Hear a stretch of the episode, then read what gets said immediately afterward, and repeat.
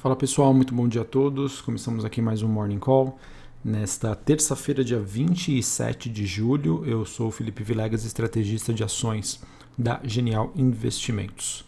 Bom, pessoal, infelizmente temos mais um dia de fortes quedas para, para as bolsas é, asiáticas, né? principalmente as bolsas chinesas.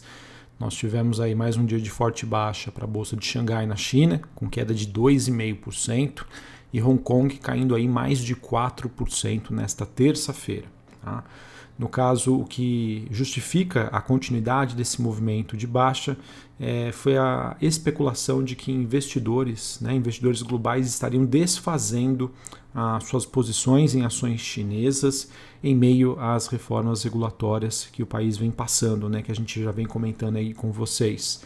É, num episódio que se iniciou com maior controle envolvendo as empresas de mineração, de siderurgia, é, passou para as empresas do setor educacional, em que não poderiam existir mais empresas privadas, né, apenas empresas sem fins lucrativos, e é, recentemente também atingiu a Tencent, que é uma empresa aí de, da parte de tecnologia, que acabou também sendo impactada por, por um anúncio de medidas.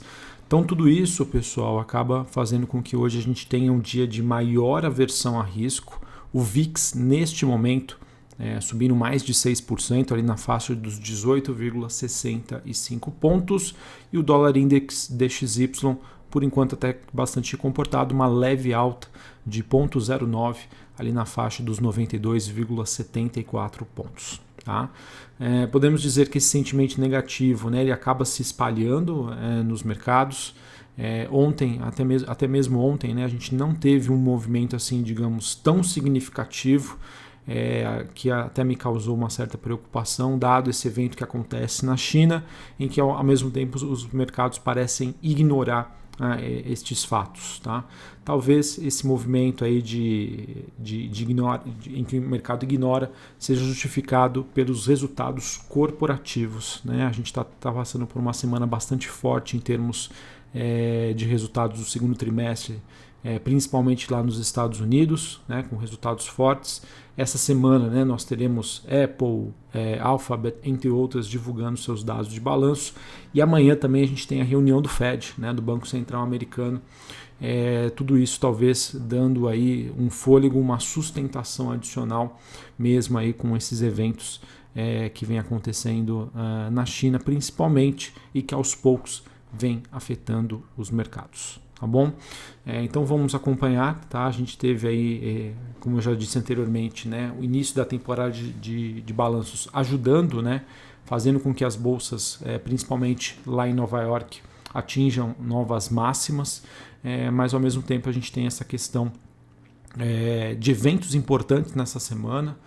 É, a gente tem também, não, po não podemos descartar um noticiário né, que impactou bastante os mercados na semana passada, que foi a questão da variante Delta do coronavírus. Enfim, vamos acompanhar, tá, pessoal? A princípio, é, eu fico dentro de um cenário um pouco mais preocupado com informações bastante diversas, né, é, eventos importantes, ao mesmo tempo que os mercados, a princípio, né, começam a precificar isso, mas até ontem pareciam ignorá-los. Tá?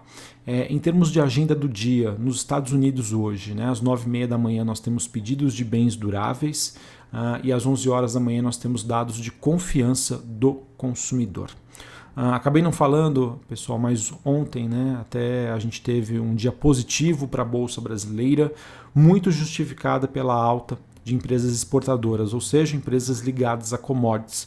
E esse é o movimento que a gente não acompanha com tanta força nesta terça-feira, em que metais industriais recuam na Bolsa de Londres eh, e o petróleo, tanto WTI quanto Brent, eh, apresentam alta, mas altas bem moderadas. Tá? Então vamos acompanhar também, isso pode ser um fator que acaba impactando aqui na Bolsa Brasileira.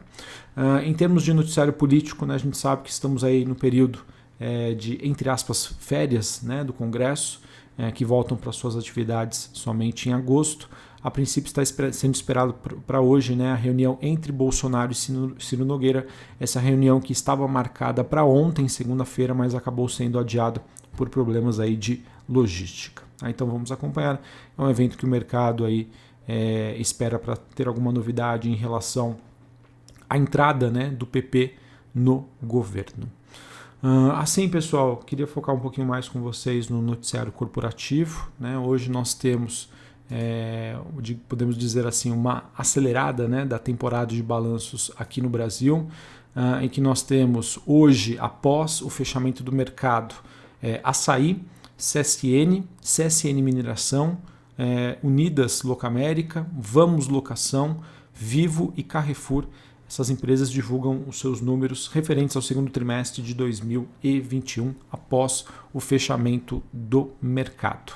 É, a gente já teve algumas empresas que divulgaram seus resultados ontem. É, no caso, a gente teve aí, o resultado da TIM, em que o lucro líquido acabou superando as expectativas compiladas pela Bloomberg, é, tanto na parte então de lucro quanto na parte de receitas.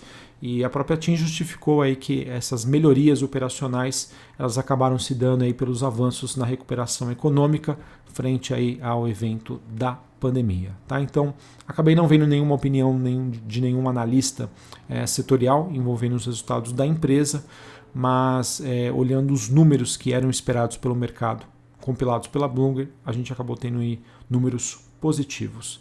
Nós também tivemos os resultados da EDP Energias do Brasil, que reportou números né, um pouco abaixo do consenso de mercado. Tá? Ah, e apesar do, dos resultados aí, é, abaixo de mercado, é, a gente viu algumas opiniões ressaltando aí como positivo as estratégias que foram adotadas pela NDP Energias do Brasil, como sazonalização e comercialização de energia, que acabaram permitindo com que a companhia mitigasse aí os efeitos do risco hidrológico dessa crise hídrica que nós estamos passando no curto prazo. Tá? Então, foi um resultado abaixo do esperado, mas com os maiores esforços aí da companhia para tentar, é, é, digamos assim, minimizar ao máximo esses efeitos pelos quais é, essas empresas do setor elétrico vêm passando no segundo trimestre de 2021 e no decorrer aí deste segundo semestre. Beleza? Uh, saindo um pouquinho da temporada de balanços, nós tivemos aqui notícias importantes né, em relação à Ambipar. A Ambipar que faz a gestão de resíduos e ela, de acordo com o broadcast, ela estaria negociando mais uma aquisição e o próximo alvo seria uma empresa de créditos de carbono, a Biofílica. Se confirmado, né, essa compra da Biofílica será a 18ª eh, em quase um ano e em 2021 marcando aí um, um ano aí em, de muitas aquisições para a companhia que fez aí o seu IPO no ano passado. Outra notícia também que deve chamar a atenção dos investidores foi que a Ambipar ela teria firmado uma parceria com a Gisele Bündchen, ela que passaria a integrar o Comitê de Sustentabilidade, esse comitê que tem por objetivo promover a gestão estratégica dos negócios e também soluções da companhia. No caso, a Gisele Bündchen adquiriu né, ações da companhia é, e deve participar aí num movimento que a gente vem acompanhando bastante é, envolvendo os, o mundo dos negócios. Né? Nós tivemos a entrada da Anitta no conselho uh, da, do Nubank e agora a Gisele Bündchen passa, passará a integrar esse comitê de sustentabilidade da Ambipar. Uh, bom, nós também tivemos a Ami Digital, é, fintech aí da Americanas SA, e ela disse que agora aceita pagamentos nas lojas do Carrefour. Disse que essa novidade já foi implementada em 100 hipermercados, 53 lojas de bairro e 131 lojas Carrefour Express. Na minha opinião, notícia positiva para ambas as companhias, tanto para a AMI Digital que faz parte aí da Americanas, quanto também para o Carrefour. Uh, mais um anúncio aí de aquisição da Magazine Luiza, que foi é, informado na última segunda-feira. Ela que realizou a aquisição então da SOD Intermediações de Negócios, que é uma plataforma de logística de entregas ultra rápidas feitas em menos de uma hora. A aquisição que não teve seu valor informado, mas julga uma, uma aquisição aí relevante e importante para a companhia. É, acho que é de conhecimento do mercado que, para uma empresa de e-commerce, um dos grandes diferenciais é uma entrega rápida né, e de qualidade. E então vejo que é uma notícia importante aí para a companhia. Também tivemos né, é, a notícia é, de que após quatro meses, né, após encerrar as atividades aqui no Brasil, a Sony ela estaria de volta tá? pelo menos aí de forma parcial, é, em que nós tivemos aí a confirmação de que os fones de ouvido, de ouvido da marca eles voltarão a ser distribuídos oficialmente aqui no Brasil por meio de uma parceria entre a Sony e a Multilaser, a Multilaser aí que teve sua estreia é, recente na bolsa brasileira, tá? Depois de um IPO. Então, notícia positiva aí para a Multilaser, acredito que isso possa impactar positivamente as ações uh, do papel hoje, tá? Que chegou na bolsa na semana passada. Por fim, pessoal, nós tivemos a precificação aí de vários IPOs. A gente, nós tivemos a Armac, que é uma empresa de logística, definindo seu preço aí em 16,63 por ação no IPO. Essa oferta que saiu aí próxima do topo da faixa indicativa. Nós também tivemos a Unifique, ela que precificou o seu IPO em R$ 8,60, é, saiu próximo aí do piso da faixa, ela que está prevista aí para estrear hoje na bolsa. E nós também tivemos o Traders Club, tá? ele que confirmou o preço de R$ 9,50 por ação, esse preço aí que saiu próximo do piso da faixa. É, a companhia então levou, né, assim, com, com esse preço, né, 606 milhões de reais e ela passa a valer 2,7 bilhões de reais. É, de acordo com reportagem do Brasil Journal, um dos fundadores da companhia afirmou durante um roadshow que o Traders Club pretende comprar a Agência Estado.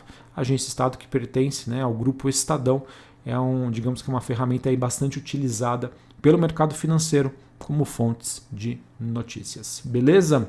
Bom, pessoal, então acho que era isso que eu teria, que eu, as coisas que eu tinha para passar para vocês hoje. É, continuamos aí com os efeitos negativos das bolsas asiáticas que aos poucos vão contaminando aí outros mercados. Confesso para vocês que apesar de não termos aí reações aí tão, digamos, é, é, intensas, me preocupa um pouco essa situação, tá? De como isso pode se alastrar e fica a dúvida do porquê, né? Que o mercado, entre aspas, estaria ignorando esses eventos, tá? A gente segue com a temporada de balanços, que na minha opinião é um dos motivos pelos quais a gente pode ter uma sustentação adicional tanto das bolsas lá fora quanto das bolsas brasileiras, ao mesmo tempo que nós temos aí é, eventos super importantes que serão divulgados nesta semana. Amanhã, quarta-feira, com a reunião do Banco Central Americano, na quinta-feira, com os dados do PIB dos Estados Unidos e também durante essa semana, não sei se é na quinta ou na sexta-feira, com os dados do, do, do, do Core PCI da inflação, ou seja, um indicador de inflação muito utilizado pelo Banco Central Americano. Beleza? Um abraço a todos, uma ótima terça-feira para vocês e até mais. Valeu!